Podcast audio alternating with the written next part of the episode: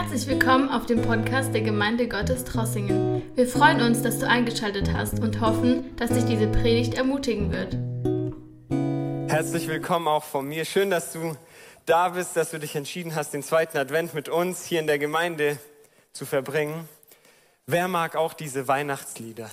Ich, ich könnte die drei Monate lang hören. Ich fange auch immer ziemlich früh an. Anfang November fange ich an, die Weihnachtslieder zu hören. Wir sind heute zusammengekommen und wir feiern den zweiten Advent.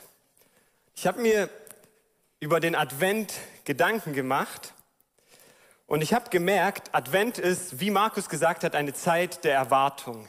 Eine Zeit, in der wir uns auf Weihnachten vorbereiten.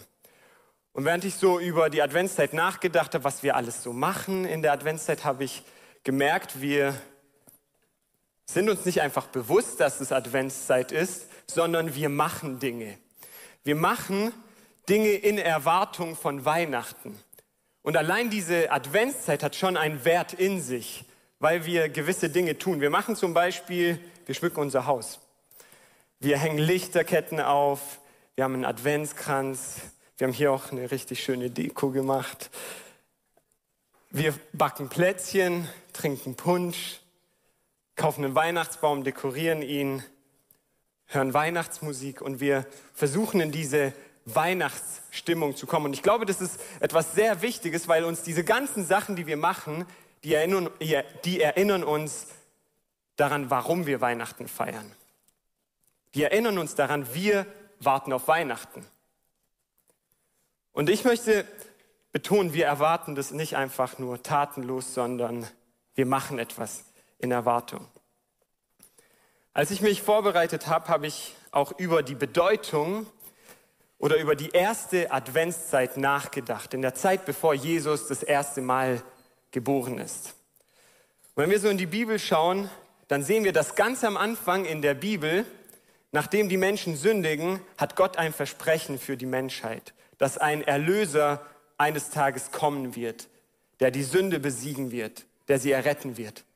Und er gibt ihnen das Versprechen und dann passiert ganz lange nichts.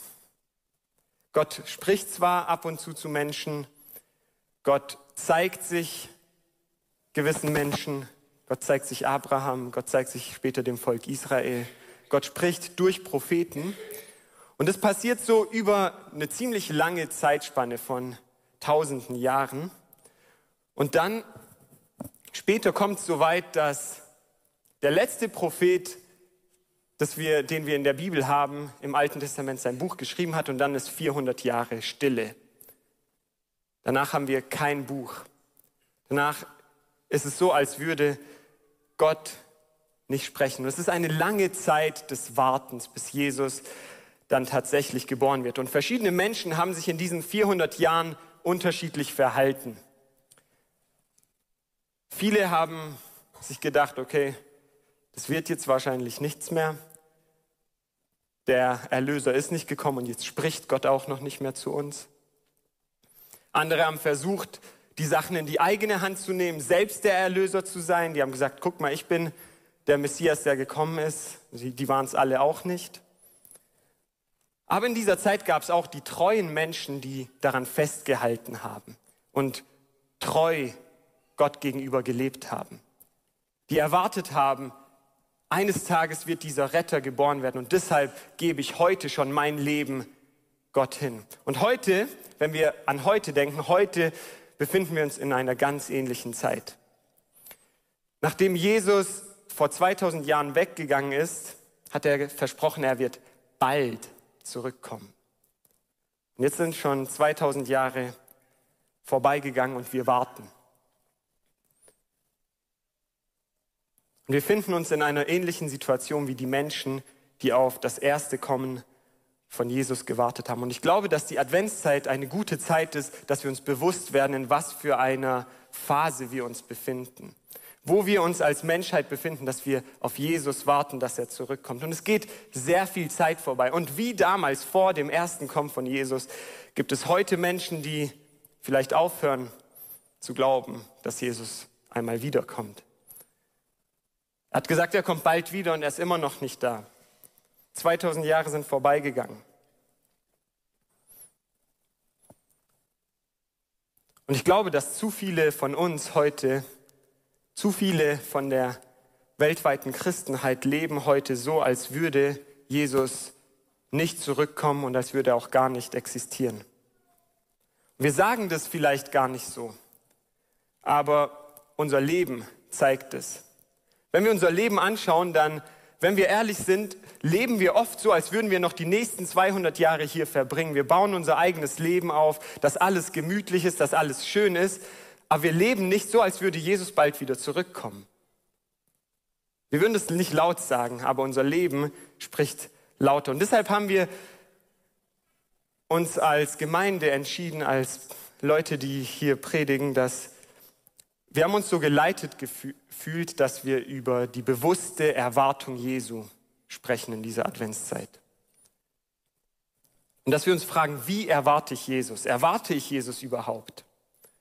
Und ich glaube, dass das die Frage ist, die wir uns heute Morgen alle stellen müssen. Erwartest du Jesus?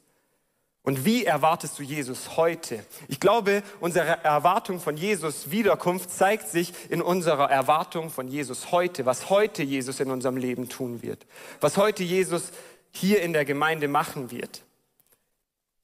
Unsere Erwartung zeigt sich in unserem täglichen Verhalten. Und es ist nicht nur, ich wünsche es mir, dass Jesus kommt, ich wünsche es mir, sondern wenn ich es erwarte, dann bereite ich mich aktiv darauf vor, so wie ich mich aktiv auf Weihnachten vorbereite in der Adventszeit.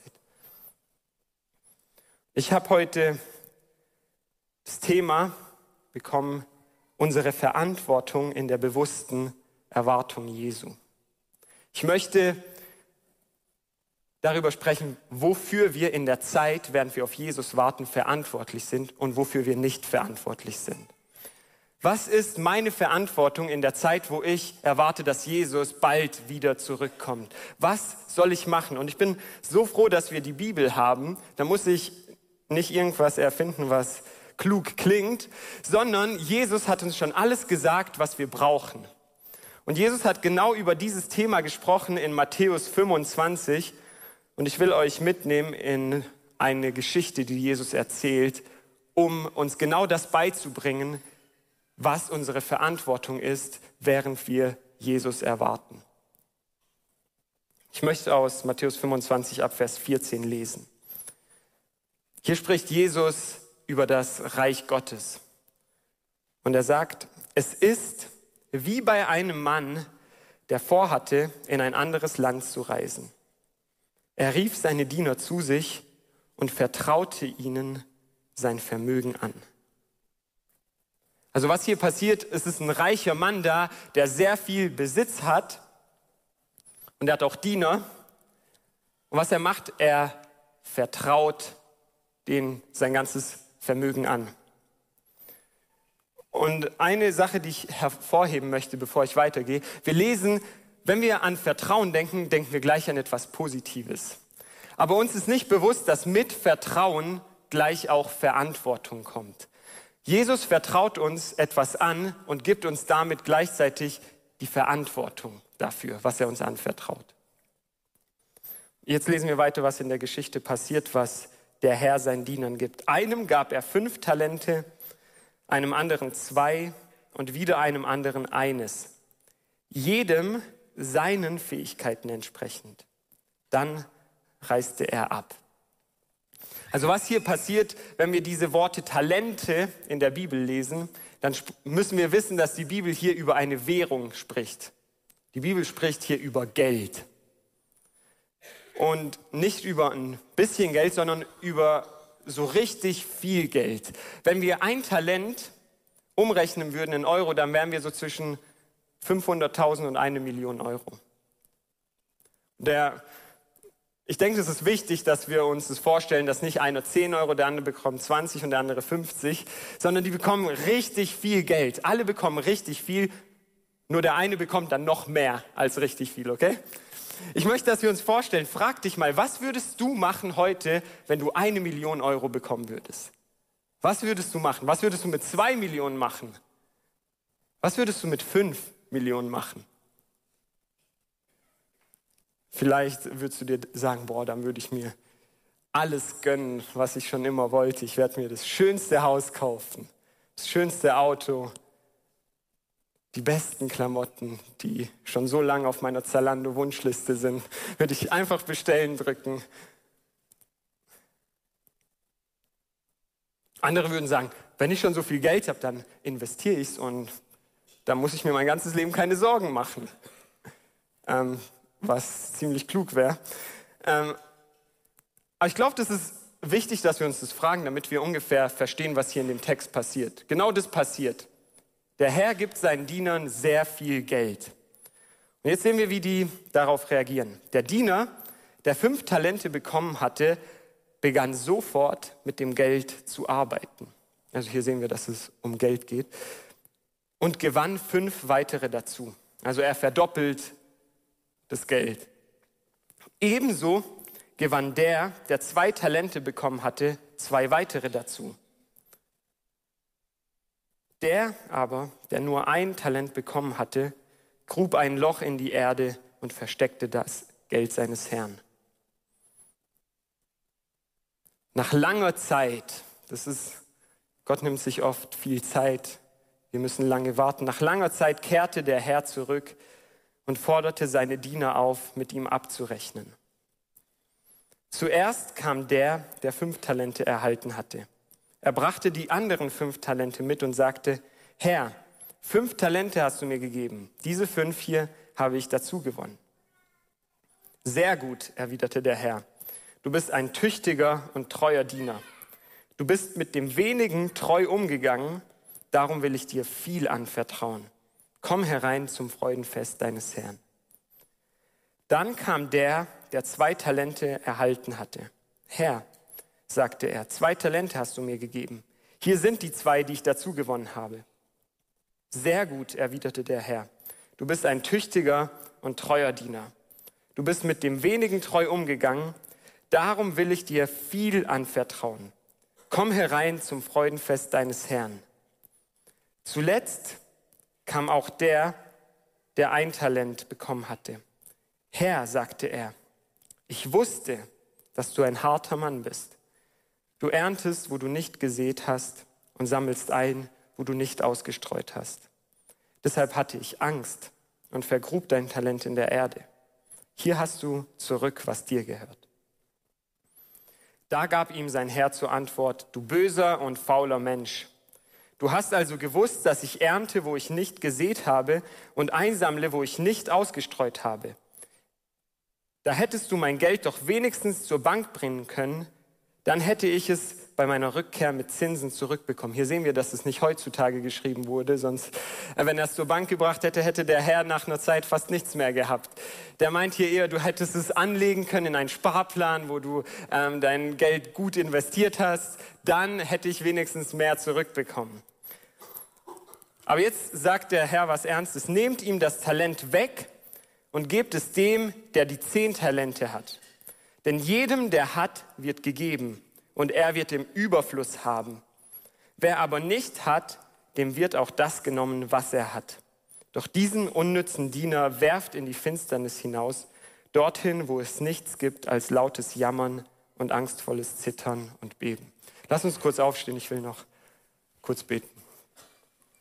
Jesus, wir danken dir für dein Wort. Ich danke dir, dass du dich gezeigt hast, Herr, dass du uns nicht im Dunkeln herumtappen lassen willst, sondern du willst uns zeigen, wie wir leben sollen. Du willst uns zeigen, dass du uns vertraust, dass du uns liebst, dass du einen Wert in uns siehst, dass du uns Verantwortung gibst. Und ich danke dir, dass wir diese Worte haben, die du gesprochen hast und dass wir diese Worte, die du damals geredet hast, heute für uns annehmen dürfen. Und ich bitte dich, Geist Gottes, dass du unsere Augen öffnest für die Wahrheit da, die in diesem Text steht. Dass du uns öffnest, was es heute für mein Leben bedeutet. Dass du uns zeigst, was wir tun sollen. Dass du uns zeigst, wie wir leben sollen. Und deshalb bitte ich dich, dass du heute mit deiner Gegenwart da bist und unsere Herzen öffnest. Amen. Amen. Ihr könnt euch gern setzen. Als ich diese Geschichte gelesen habe, als ich dieses Gleichnis gelesen habe, wo Jesus einen Punkt machen will, habe ich gemerkt, das ist eigentlich die Zusammenfassung von der Geschichte oder vom Leben von uns allen. Wenn man unser Leben am Ende anschauen würde, dann können wir uns alle in einer der drei Personen, die hier erwähnt werden, wiederfinden. Es ist unsere Geschichte. Und wir müssen entscheiden, welche der drei Personen wir sein werden. Ob wir der erste oder der zweite sind oder der dritte. Der erste Diener, über den hier gesprochen wird, der bekommt mehr als die anderen.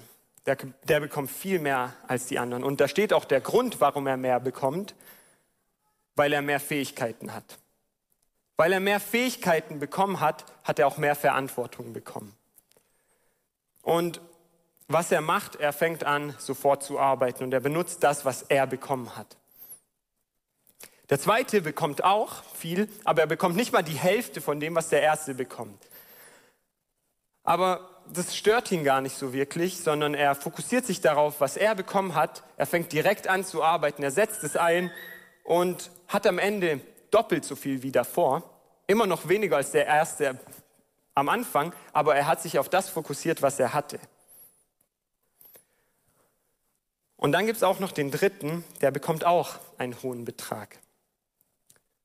Und er fängt auch an zu arbeiten, nur die falsche Arbeit. Er gräbt ein Loch. Alle drei fangen an zu arbeiten, nur zwei machen die richtige Arbeit und der dritte steckt die falsche Arbeit rein. Was mir aufgefallen ist, dass bei diesem Gleichnis bekommt jeder etwas. Das ist nicht der vierte Knecht, der hat nichts bekommen.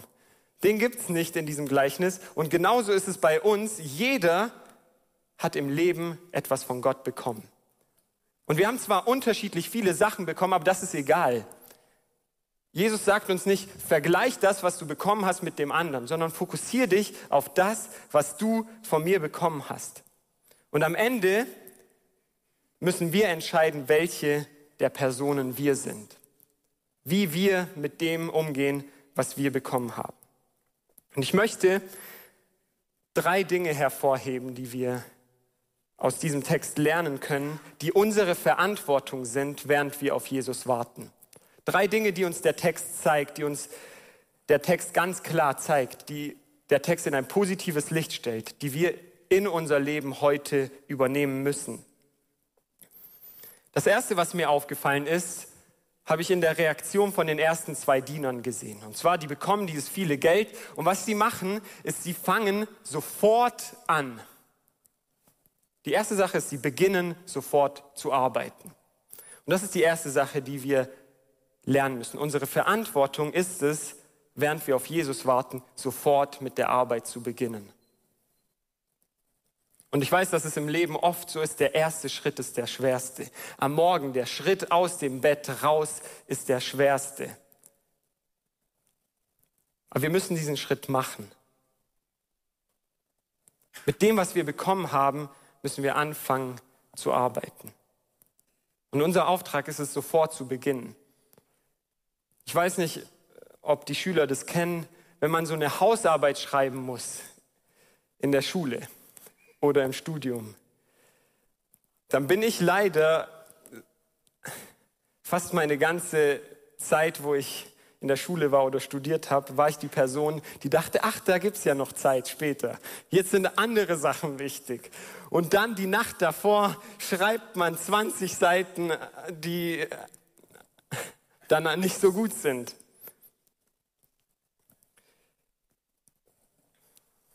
Ich glaube, es ist so, mit diesem Problem kämpfen viele von uns, dass wir sagen, ja, es gibt ja später noch Zeit. Aber Gott korrigiert uns, wenn wir so denken. Und er sagt, fang heute an, mit dem zu arbeiten, was du bekommen hast. Es wird keine bessere Zeit kommen, um damit anzufangen. Es wird nicht die bessere Zeit kommen. Manchmal denken wir in, in zwei Jahren, wenn ich viel mehr Energie habe und zehn Jahre jünger bin, dann werde ich anfangen, alles zu machen, was ich mir vorgenommen habe.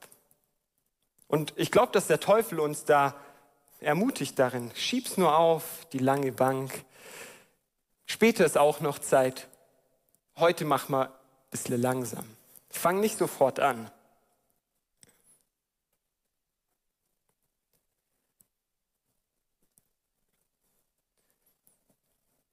Ich glaube, unsere Verantwortung und Gott möchte uns dazu rufen, es heute anzufangen. Frag dich, was kann ich heute tun?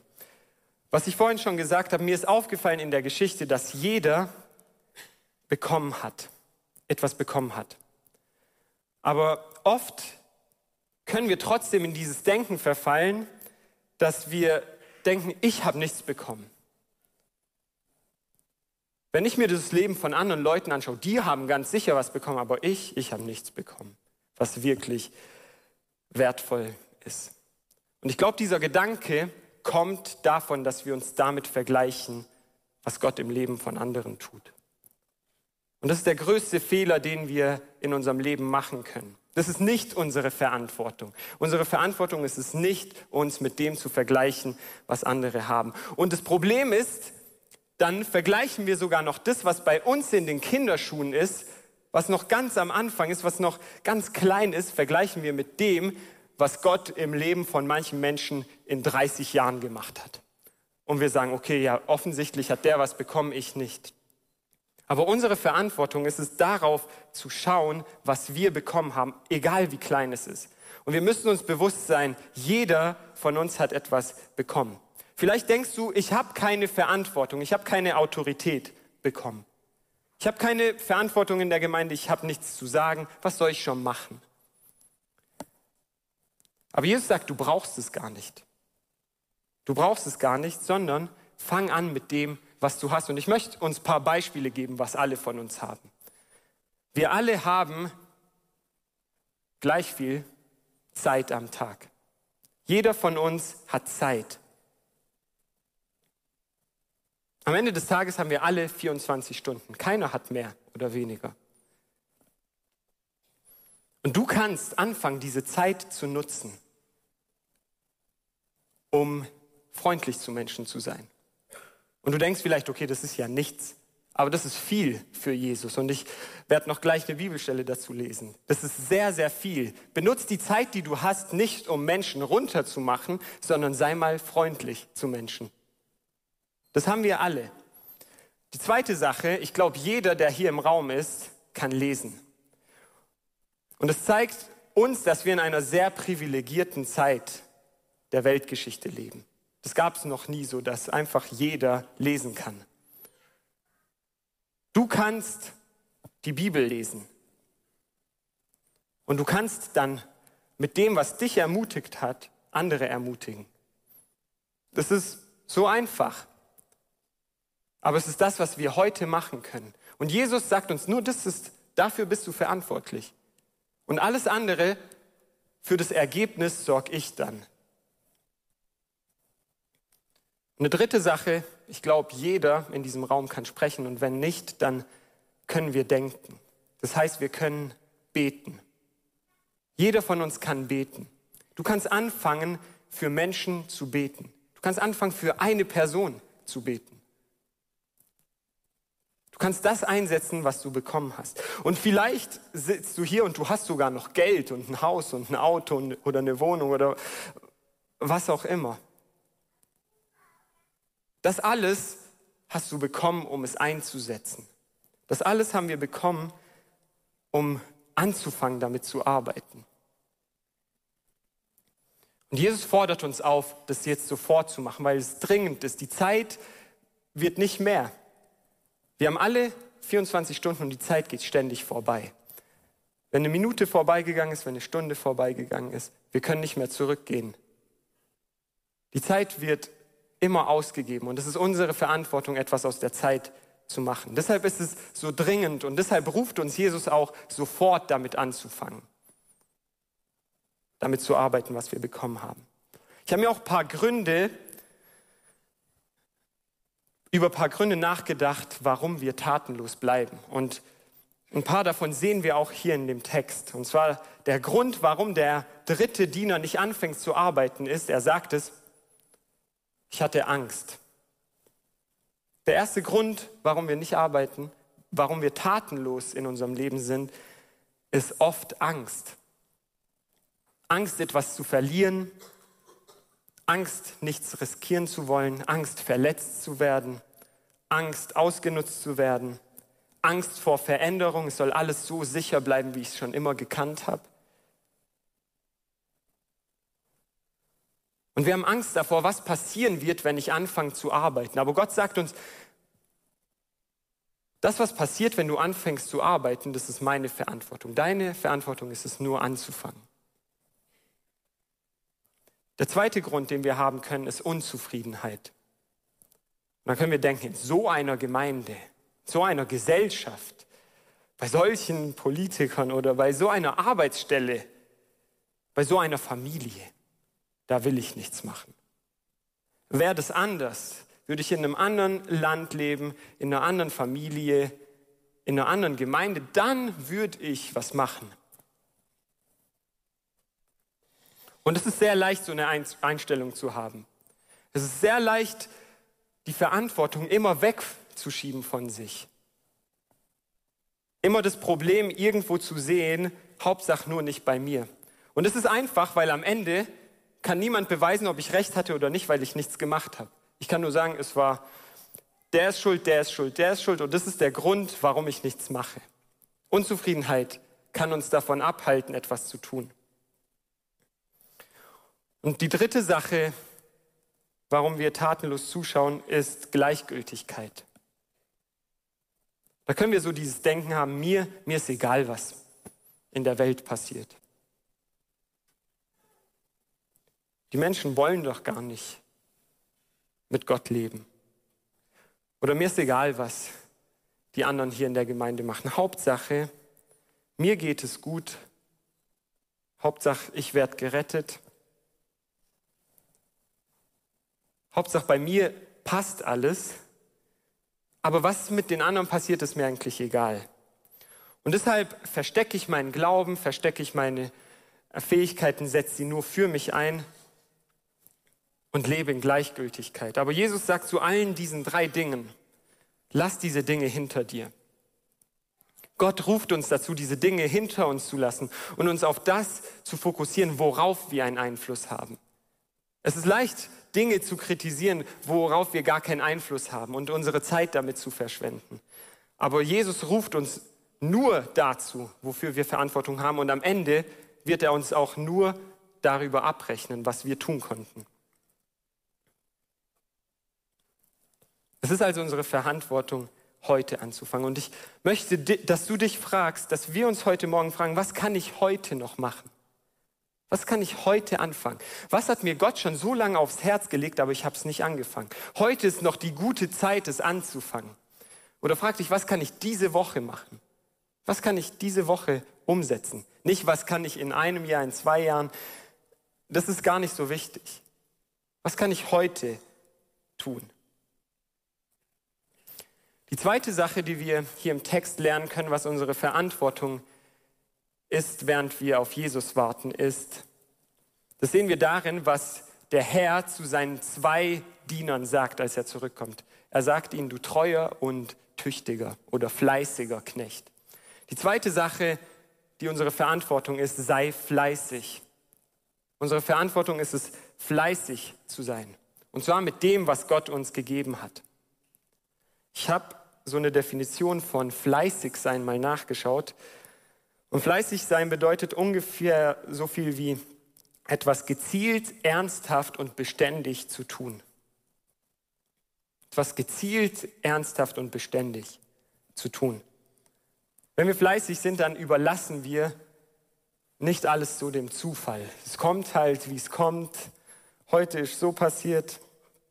Irgendwann ergibt sich vielleicht etwas, was ich machen kann, sondern Fleiß ist, ich mache das, worauf ich heute einen Einfluss habe, mit voller Hingabe und Einsatz.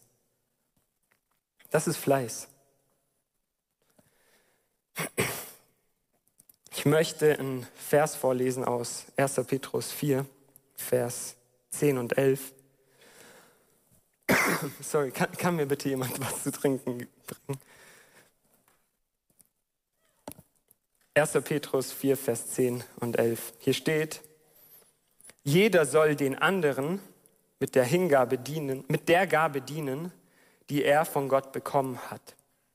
Wenn ihr das tut, erweist ihr euch als gute Verwalter der Gnade, die Gott uns in so vielfältiger Weise schenkt. Also hier in Vers 10 von Petrus 1, Kapitel 4 steht jeder. Und wenn wir das nachschauen im Urtext, dann steht da auch jeder. Damit ist jeder von uns gemeint.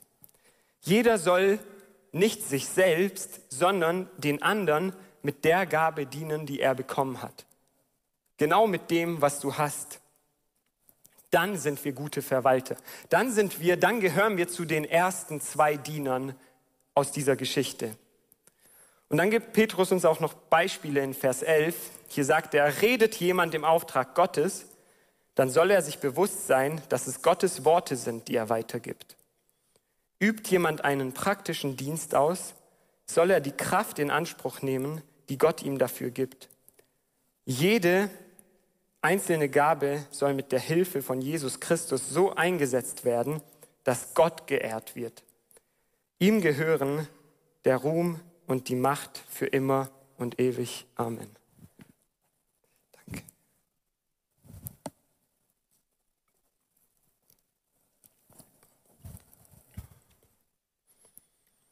Also was hier die Bibel betont, und sie betont es immer und immer wieder, dass wir unsere Gaben, unsere Fähigkeiten, unseren Besitz, dass wir das alles dafür bekommen haben, um es für andere einzusetzen. Wir haben das nicht bekommen, um uns selbst zu dienen. Wir haben es nicht bekommen, um uns selbst glücklich zu machen, um uns selbst zu lieben, um selbst ein schönes Leben aufzubauen damit wir ein sicheres Nest haben und irgendwann finanzielle Unabhängigkeit. Nein, unser Auftrag ist es, anderen damit zu dienen. Und die Bibel ist sehr, sehr klar damit. Und sie betont es an so vielen anderen Stellen, dass wir dazu berufen sind, anderen mit unseren Gaben zu dienen. Und sie sagt auch, jeder hat etwas bekommen. Jeder hat etwas bekommen und das muss für andere eingesetzt werden, auch wenn du wenig bekommen hast. Und Falls du dir immer noch nicht vorstellen kannst, was die Bibel genau meint, dann möchte ich einen Text lesen, der das Ganze noch praktischer macht. Der uns Beispiele davon gibt, was wir tun sollen, worin wir fleißig sein sollen. Und zwar, wenn wir diesen Text, den ich vorgelesen habe, in Matthäus 25 weiterlesen, dann erzählt Jesus noch, noch etwas. Und es hilft uns. Oft hilft es uns, die Bibel besser zu verstehen, wenn wir die Teile davor und danach auch lesen. Und hier sagt Jesus genau, auf was es ankommt. Matthäus 25 ab Vers 31. Hier sagt Jesus, wenn der Menschensohn in seiner Herrlichkeit kommen wird und mit ihm alle Engel, dann wird er in königlichem Glanz auf seinem Thron Platz nehmen. Alle Völker werden vor ihm versammelt werden und er wird die Menschen in zwei Gruppen teilen, so wie der Hirte die Schafe und die Ziegen voneinander trennt. Die Schafe wird er rechts von sich aufstellen und die Ziegen links. Dann wird der König zu denen auf der rechten Seite sagen, kommt her, ihr seid von meinem Vater gesegnet. Nehmt das Reich in Besitz, das seit der Erschaffung der Welt für euch vorbereitet ist. Und jetzt sagt er das, worauf ich hinaus will. Jetzt wird er ganz praktisch und es ist so wichtig, dass wir hier zuhören und davon lernen. Vers 35. Denn ich war hungrig und ihr habt mir zu essen gegeben. Ich war durstig und ihr habt mir zu trinken gegeben. Ich war ein Fremder und ihr habt mich aufgenommen. Ich hatte nichts anzuziehen und ihr habt mir Kleidung gegeben. Ich war krank und ihr habt euch um mich gekümmert. Ich war im Gefängnis und ihr habt mich besucht. Dann werden ihn die Gerechten fragen, Herr, wann haben wir dich denn hungrig gesehen und dir zu essen gegeben oder durstig und dir zu trinken gegeben? Wann haben wir dich als Fremden bei uns gesehen und haben dich aufgenommen? Oder wann haben wir dich gesehen, als du nichts anzuziehen hattest und haben dir Kleidung gegeben? Wann haben wir dich krank gesehen oder im Gefängnis und haben dich besucht? Darauf wird der König ihnen antworten, ich sage euch, was immer ihr für einen meiner Brüder getan habt, was immer ihr für irgendeinen Menschen getan habt. Und wäre es noch so gering geachtet gewesen, egal wie klein, Das habt ihr für mich getan.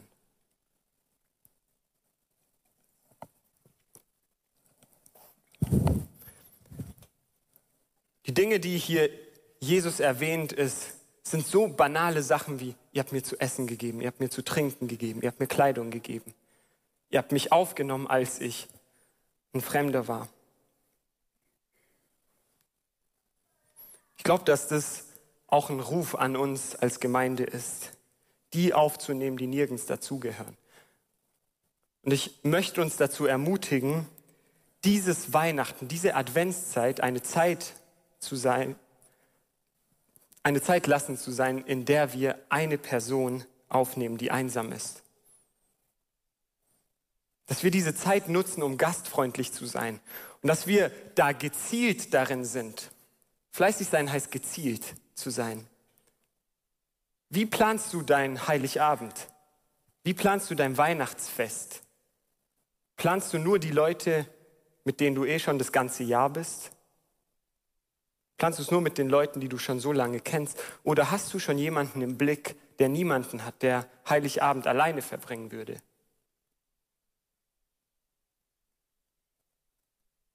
Es ist nicht so schwer, was die Bibel hier sagt.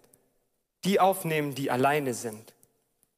Ich glaube, dass, dass Jesus uns zu Gastfreundschaft ruft. Hilf denen, die nichts haben. Hilf den Kranken, bete für die Kranken oder besuch sie.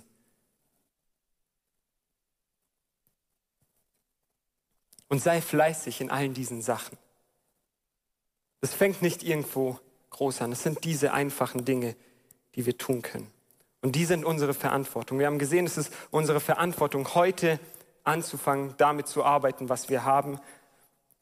Es ist auch unsere Verantwortung, fleißig damit zu sein, was wir haben.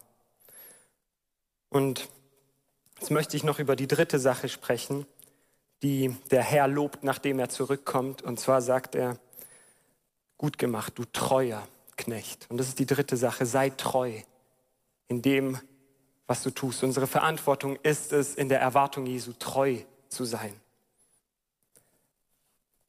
Lass dich nicht entmutigen in dem, was du machst weil es gerade nicht so gut läuft, sondern mach weiter und sei treu darin.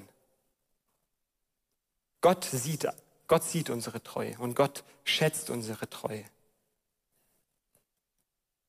Gottes Treue so wichtig. Und das ist unsere Verantwortung, weil wir können uns entscheiden, okay, ich bin treu, auch wenn mir nicht alles passt, oder ich bin nicht treu. Es ist leicht zu sagen, okay, jetzt passt es halt nicht mehr in der Gemeinde und dann gehe ich halt woanders hin. Oder jetzt passt bei der Arbeit nicht mehr. Und ich weiß, es gibt verschiedene Situationen, wo es auch sein muss. Aber wir leben in einer Zeit, wo wir einfach Treue ziemlich klein schreiben, wo uns Treue nicht mehr so wichtig ist, aber Gottes Treue sehr, sehr wichtig. Und Gott nimmt es sehr ernst. Und wir sehen hier, dass der dritte Diener leider untreu war. Er war nicht treu.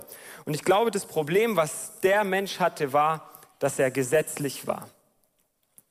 Und zwar sehen wir das darin, er sagt, ich wusste. Ich wusste, wie du bist. Er wusste alles ganz genau, macht aber genau das Gegenteil. Er macht genau das Falsche, er gräbt ein Loch. Ich glaube, das wäre so ein Mensch, der in die Gemeinde kommt, der die Bibel gut kennt, der sitzt jeden Sonntag in irgendeiner Gemeinde. Und er weiß ganz genau, was er eigentlich tun sollte. Aber er handelt nicht, sondern er macht eher das, was einfach ist. Er sagt, das läuft falsch, da kritisiert er. Und er findet überall die Schuld bei anderen aber kommt nicht auf die Idee, sein eigenes Leben zu hinterfragen. Er weiß alles. Und ich finde, das Traurige an der ganzen Sache ist, und es zeigt uns auch, was oft der Grund ist, wenn wir uns so verhalten, der Grund dafür ist Angst. Es ist Angst davor, dass wir selbst für etwas verantwortlich werden. Angst davor, die Initiative zu greifen. Angst vor Menschen vielleicht. Was werden die Menschen sagen, wenn ich jetzt anfange, was zu machen? Oder es ist Angst, weil die Welt so böse ist. Wir denken, die Welt ist so böse, ich kann eh nichts tun, um etwas zum Guten zu verändern. Ich muss nur mich verstecken und auf mich achten und warten, bis der Herr mich hier raus befreit. Bis ich hier raus entrückt werde.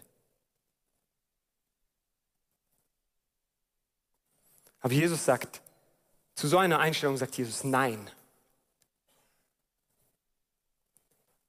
Jesus sagt in Apostelgeschichte 1, es ist nicht eure Aufgabe, über Zeiten oder Zeitpunkten euch Gedanken zu machen, sondern eure Verantwortung ist folgendes, ihr werdet Kraft empfangen, um meine Zeugen zu sein. Jesus hat uns alles zur Verfügung gestellt, um ein siegreiches Leben mit ihm zu leben. Er hat uns alles gegeben, er hat uns den Heiligen Geist gegeben. Er hat gesagt, ihr seid das Licht der Welt, weil ich in euch lebe. Ihr könnt das Böse überwinden durch den, der in euch ist. Das Böse ist nicht zu böse für euch. Und wir müssen uns nicht verstecken. Wir dürfen nicht in diese Angst, in diese Passivität verfallen, sondern wir müssen anfangen, treu darin zu sein, was Gott uns gegeben hat und Jesus auch beim Wort zu nehmen. Jesus belohnt dann so eine Einstellung auch. Er sagt den ersten zwei, weil ihr im Kleinen treu wart, werde ich euch über vieles setzen, über vieles setzen. Und ich glaube, diese Einstellung der Treue brauchen wir in jedem Bereich unseres Lebens, ob es etwas mit Gemeinde zu tun hat oder nicht. Die Treue brauchen wir in jedem Bereich, weil dadurch Gott geehrt wird. Und ich glaube auch, dass das damit zu tun hat, was Paulus hier in 1. Korinther 10, Vers 31 meint, wo er sagt, was immer ihr tut, ob ihr esst oder trinkt oder was es auch sei, also alles, verhaltet euch so, dass Gott dadurch geehrt wird. Wenn wir treu sind, wenn wir fleißig sind, wenn wir gezielt für Gott leben, dann wird Gott dadurch geehrt. Für Gott ist Treue die Voraussetzung für größere Verantwortung. Und vielleicht denken wir, wenn ich mehr Verantwortung hätte, dann würde ich ja was machen. Aber Jesus sagt, nein, es ist umgekehrt. Wenn du im Kleinen treu bist, dann wirst du mehr Verantwortung bekommen. Jesus sieht als erstes Treue. Sei erstmal treu darin, was du machen kannst heute.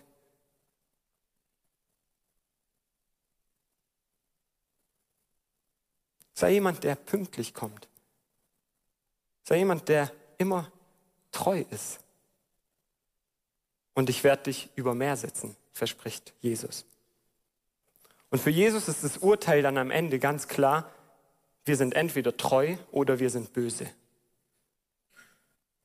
Zum, zu den guten Knechten sagt er, du treuer und fleißiger Knecht, zum anderen sagt er, du fauler und böser Knecht. Für Jesus ist das Gegenteil von treu, Treue du bist böse. Unsere Verantwortung ist es, treu zu sein. Aber ich möchte, bevor ich zum Ende komme, noch eine Sache hervorheben. Und zwar möchte ich dir sagen, weil wenn wir diesen Text so hören, können wir denken, okay, jetzt muss ich Hauptsache so viel machen, wie ich kann, bis zum Umfallen. Nein, darum geht es in diesem Text nicht. Sondern wenn du Jesus treu bist, in einer Beziehung mit ihm lebst und Gehorsam ihm gegenüber, da musst du dir keine Sorgen machen, dann gehörst du zu den ersten zwei Dienern. Dieses Gleichnis will uns nicht dazu rufen, dass wir bis zum Burnout, bis zum Umfallen versuchen, irgendwas zu tun, sondern dieses Gleichnis ruft uns in Vertrauen, in Gehorsam und in Treue zu Jesus zu leben und nicht in Angst, nicht in Ungehorsam und nicht in Unzufriedenheit. Dazu ruft uns dieses Gleichnis. Jesus will unser ganzes Leben haben. Und wenn wir ihm unser ganzes Leben geben, dann werden wir zu den ersten zwei Dienern gehören. Unsere Aufgabe ist es nicht darauf, uns zu fokussieren, was wir nicht haben, sondern jeden Bereich, alles, was wir bekommen haben, Gott zu unterordnen. Und wir werden Fehler machen. Jeder von uns wird Fehler machen.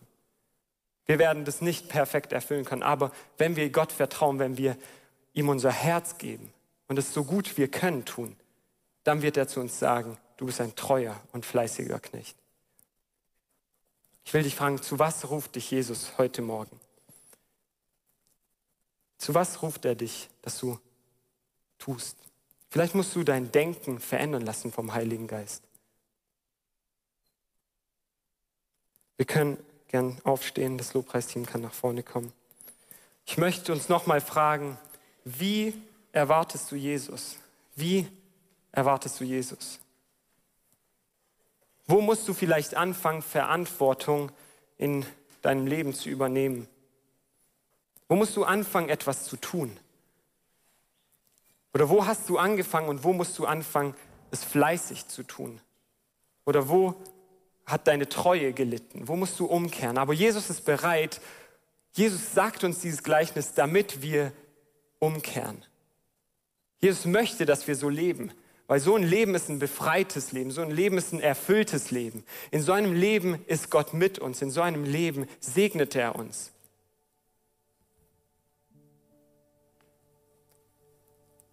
Jesus, ich danke dir für den Tag, ich danke dir, dass wir von deinem Wort hören dürfen. Und ich danke dir, dass du zu uns redest, dass du zu uns sprichst und dass du immer bereit bist, uns aufzuhelfen. Wenn wir, wenn wir fallen, dann gibst du uns dein perfektes Leben als Ersatz und wir können dir vertrauen.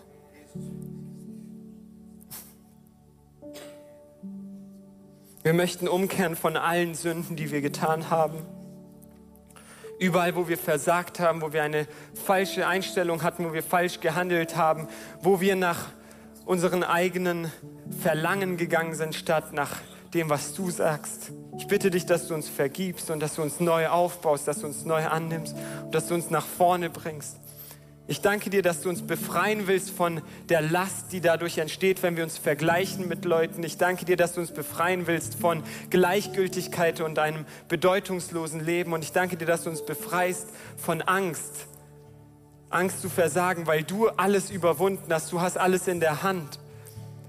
Und bei dir gibt es keine Angst. Du nimmst die Angst weg und du zeigst uns, dass weil du gesiegt hast, werden wir auch siegen. Auch wenn in Phasen von unserem Leben wir nur Niederlagen sehen, können wir darauf vertrauen, dass wir am Ende mit dir siegen werden.